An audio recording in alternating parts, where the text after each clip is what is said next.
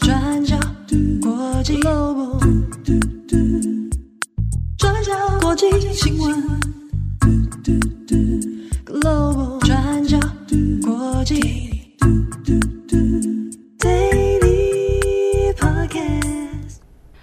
大家好，欢迎收听 UDN Global 转角国际 Daily Podcast 新闻，我是编辑会议，我是编辑木仪。今天是二零二四年一月九号。那在今天呢，我们有两则的国际新闻要跟大家分享。好，我们今天第一则也是要来看航空的新闻。我们来看美国阿拉斯加航空一架飞机在一月五号发生的喷装意外。大家可能都有留意到这则新闻。当天，阿拉斯加航空一架波音七三七 MAX 九飞机在起飞之后，有一扇窗户跟一大块的机身突然松脱，而且在高空中飞走，导致舱内失压。所以新闻画面当中，我们可以看到影片中原本设置在乘客位置上方的氧气面罩就掉落下来。那不过幸运的是，飞机上一百七十七个人当中，并没有任何人员伤亡。那驾驶员也紧急迫降。那我们今天会先来看当天到底发生什么事情，还有目前最新的调查进度，以及我们回头再来看波音公司因为近年以来的安全疑虑等等被禁飞，还有导致的营运困境。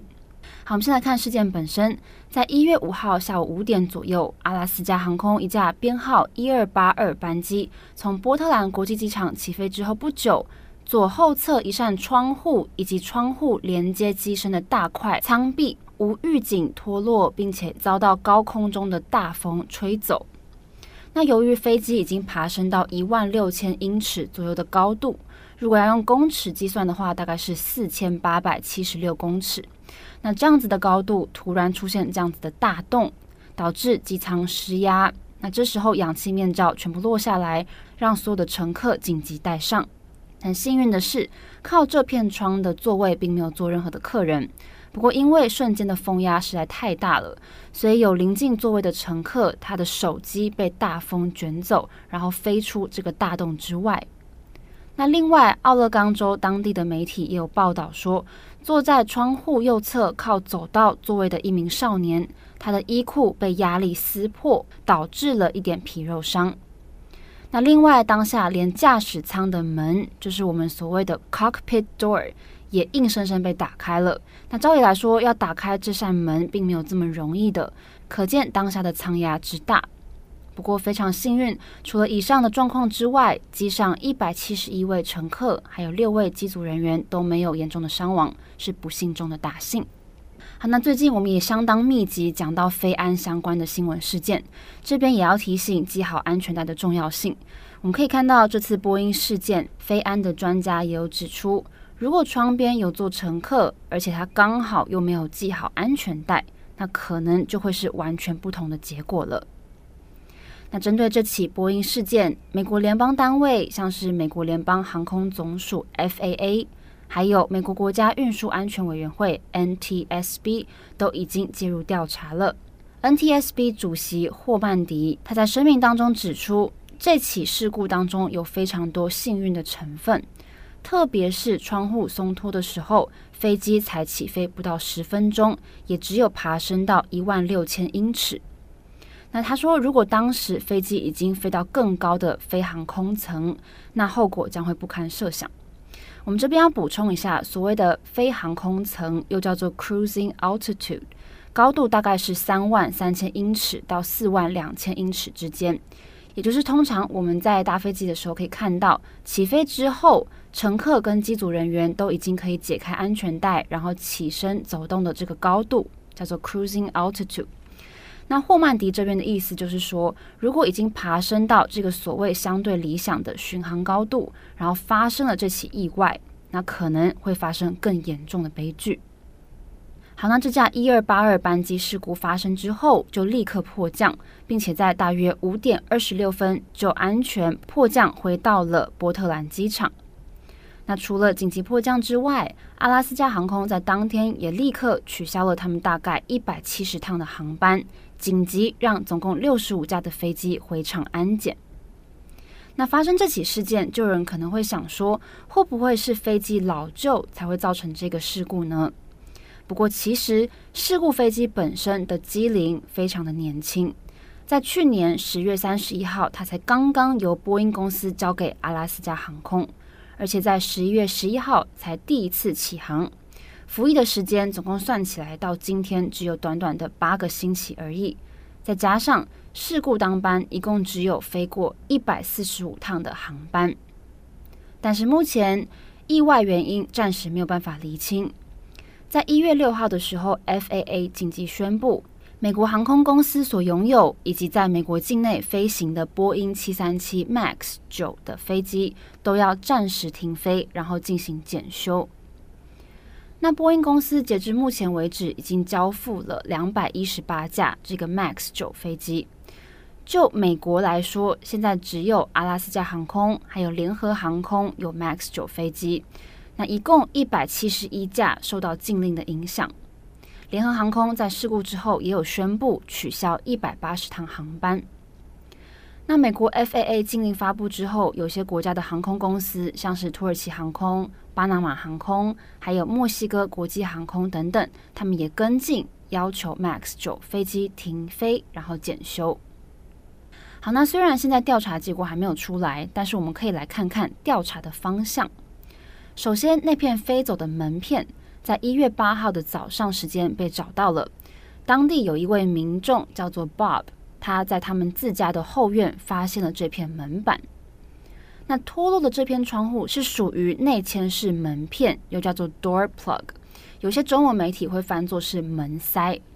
这个 door plug 它是利用气压落差而安装在飞机的活动型装置。只要飞机舱压大过外面的压力，那理当来说就不会松脱。所以这个内嵌式门片它是怎么设计的？当初是怎么安装的？这个也可能是事故原因的关键。那生产 MAX 九飞机这个内嵌式门片的制造商叫做士必瑞航空系统公司，这个是世界上唯二的制造商之一。那我们看，如果以一般七三七飞机制造的流程来说，这个士必瑞工厂，他们会先组装好机身，然后再送到华盛顿州的波音组装厂，然后由波音公司来完成飞机的内装。所以，当机身送到波音工厂的时候，这个安全门片照理来说并没有完全完成组装，而是由波音的人员来完成最后的工作。所以总结来说，这样子的分工流程也代表着要确认这次意外的责任归属是施必瑞呢，还是是波音？这个要怎么归属，其实并不容易。好，那我们看过去两年以来，波音公司其实一直都在苦苦挣扎。这次阿拉斯加航空事件，毫无疑问的又重重打击了波音公司。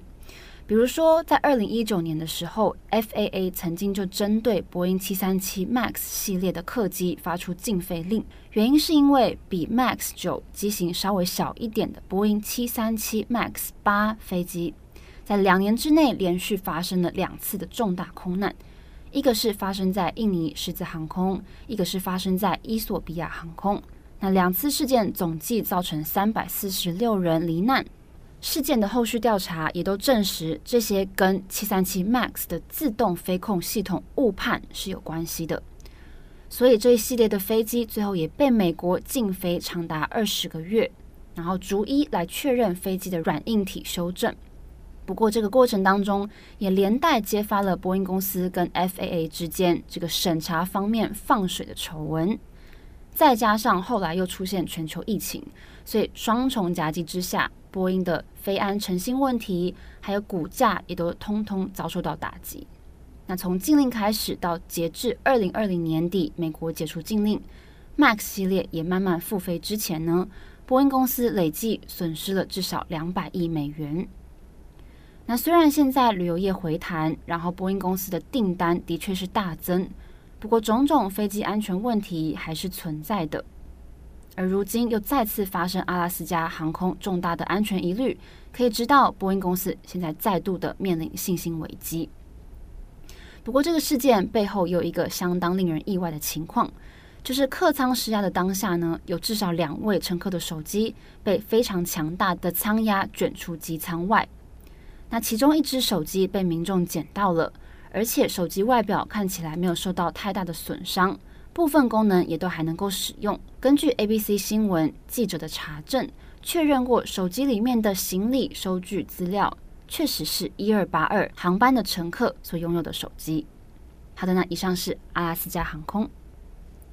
好，今天的第二则呢是一则回顾新闻，那内容是有关于巴西国会暴动一周年。那今天呢，我们会简单整理一年后巴西目前的状况，以及透过跟二零二一年的美国国会暴动相互对比，来看看这个拉丁美洲人口最多的国家巴西，他们会如何回应这一起国会暴动案。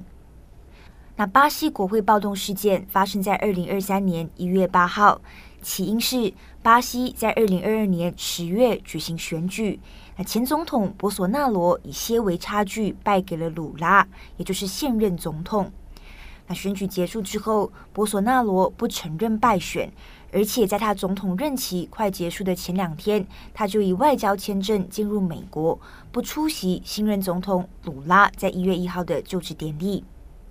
结果一个星期以后，博索纳罗的支持者也就在二零二三年一月八号闯入位于首都巴西利亚的国会大厦，他们爬上建筑的屋顶，打破窗户玻璃，撕毁文件等等，想要胁迫鲁拉下台。那好不容易平息这场国会暴动之后，巴西也着手调查，陆续逮捕闯进国会的示威者以及多位高级官员。那现在一年之后，一共有一千三百多人被指控，三十多人被定罪，刑期从三年到十七年不等。那此外，巴西最高法院也正在调查博索纳罗，看看他是否在国会暴动事件里面扮演了什么角色哦。那对此，巴西国会议员小组在二零二三年十月就指出，这是博索纳罗精心策划的一场暴动，那希望借此把鲁拉赶下台。那这个小组也呼吁要起诉二十二位军事人员，包括巴西当时的海军还有武装部队负责人。他认为，如果没有这些高官的共谋，不可能会发生暴动。那不过，就目前为止，除了博索纳罗，有关当局还没有对这些人采取行动。那巴西选举法院已经禁止博索纳罗在二零三零年前竞选任何公职。但是原因跟这场暴动没有关系，而是因为博索纳罗之前就有指控巴西的电子投票系统可能有选举诈欺的问题存在。那但是呢，他没有提出任何的实质证据。好，这是目前的状况。那么接下来我们来看看第二点。那巴西发生国会暴动之后，其实很多人都把它拿来跟二零二一年一月六号的美国国会大厦暴动放在一起对比。因为都很有既视感哦。那当时候，美国前总统川普也是试图要推翻选举结果，不承认拜登当选。那大批的川普支持者就在一月六号闯入美国国会大厦，新闻画面当时候是震惊整个国际。那对此呢，《纽约时报》驻巴西分社社长他在一月八号的时候就写了这一篇报道。那对比巴西国会暴动跟美国国会暴动。那指出，巴西国会暴动已经一年，那美国国会暴动已经三年。他就提问，在暴动发生之后，一个被撕裂的社会要如何往前走？该怎么走？那观察是什么？那我们接下来会引述这篇报道，分享给大家。那这位记者就提到，巴西和美国事后的走向不太一样。那就政治层面而言，博索纳罗就像我们前面提到的，在二零三零年之前，他不可以竞选公职，而且许多巴西的右翼阵营也开始规避博索纳罗。那不过，在美国情况是相反的，我们看到川普的支持率是持续上升，那许多极右阵营都是川普的支持者，而且在社会上，民调显示只有百分之六的巴西人支持巴西国会暴动。但是在美国，有百分之二十二的人支持美国国会暴动。那相同的暴动事件，但是造成的结果还有后续反应截然不同。那这当中当然牵涉了很多的原因，包括不同的政治体制、媒体光谱、国家历史、司法回应等等。那不过在众多因素当中，有几个特别重要的原因。那第一点是右翼阵营的回应跟表态。那一位哈佛大学教授在这篇报道里面就强调，选举结束之后，巴西右翼领导人公开明确地接受了选举结果，展现了一个民主政治家应该要有的态度哦。那例如部分的巴西右翼领导人，还有鲁拉，在暴动之后就一起出现在这个中央广场，展示了右翼跟左翼的团结，一起来对抗这个暴动。那但是在美国，共和党人却在暴动发生之后，依然投票反对拜登当选，甚至也开始慢慢的把国会暴动事件重新定调为所谓的爱国行动。那再来第二点，报道也有指出，可能因为巴西的主流媒体没有那么的分散，所以在凝聚社会共识上也比较容易。那最后还有一点，那就是最高法院的介入。那巴西最高法院扩大了自己的调查还有起诉权利。那例如下令科技公司大量删除造谣的账号。那最高法院的法官也监督了巴西国会暴动的调查，指控了一千三百多人，定罪了三十多人。也就是说，最高法院迅速对这场暴动采取积极、强烈的行动。那不过，这同时其实也引发了另外一个质疑啦，也就是担心说，最高法院的权力开始扩大了，这是不是合理的？那会不会衍生出什么新的问题等等？那这还是要再继续留意观察的。好，说了那么多，那我们看似巴西的状况是在修复当中，但是撕裂是依然存在的，那依然是两极化的。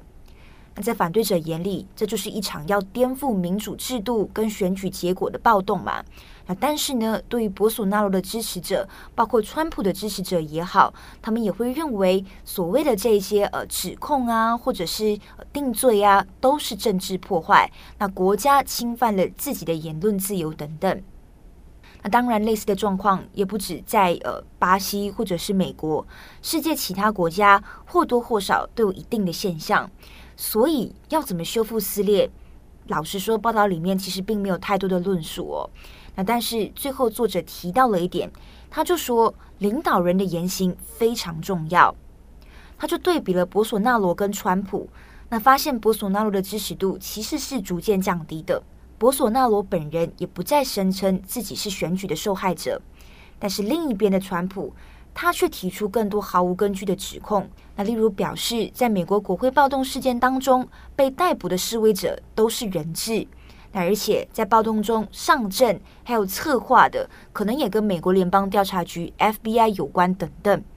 那结果是，美国现在也真的有四分之一的人开始相信 FBI 跟策划美国国会暴动是有关的。那这其实就是一个领导人，他的言行跟影响力会怎么去影响社会的舆论哦。好，那么以上呢是巴西国会暴动一周年跟美国国会暴动三周年的一些延伸讨论。那预计博索纳罗跟鲁拉，那川普跟拜登也会持续影响巴西跟美国政坛。那因为巴西今年十月就要举行市政选举，那美国在十一月也要举行总统选举了。好的，以上就是今天的 Daily Podcast 新闻。对，现在的录音时间呢是下午大概一点半左右。嗯，我们要去吃饭了，各位。我已经看好菜单了，我等下要吃干冬粉，已经想好了，是这么细节，超级明确。对啊，那本周其实就是选举了，大家可能也开始看到很多资讯啊，各种不知道大家的心情怎么样？有可能是雀跃的，或是紧张啊、焦虑啊、害怕啊。对，但无论如何。新闻斟酌收看，对，让我作为一个外国人也提醒各位好好吃饭，好好休息，好好照顾身心。对，好，祝福大家有一个美好的星期二。我是编辑会议，我是编辑木仪，我们下次再见，拜拜，拜拜。转角国际，Global, 转角国际新闻，Global Daily Podcast 新闻。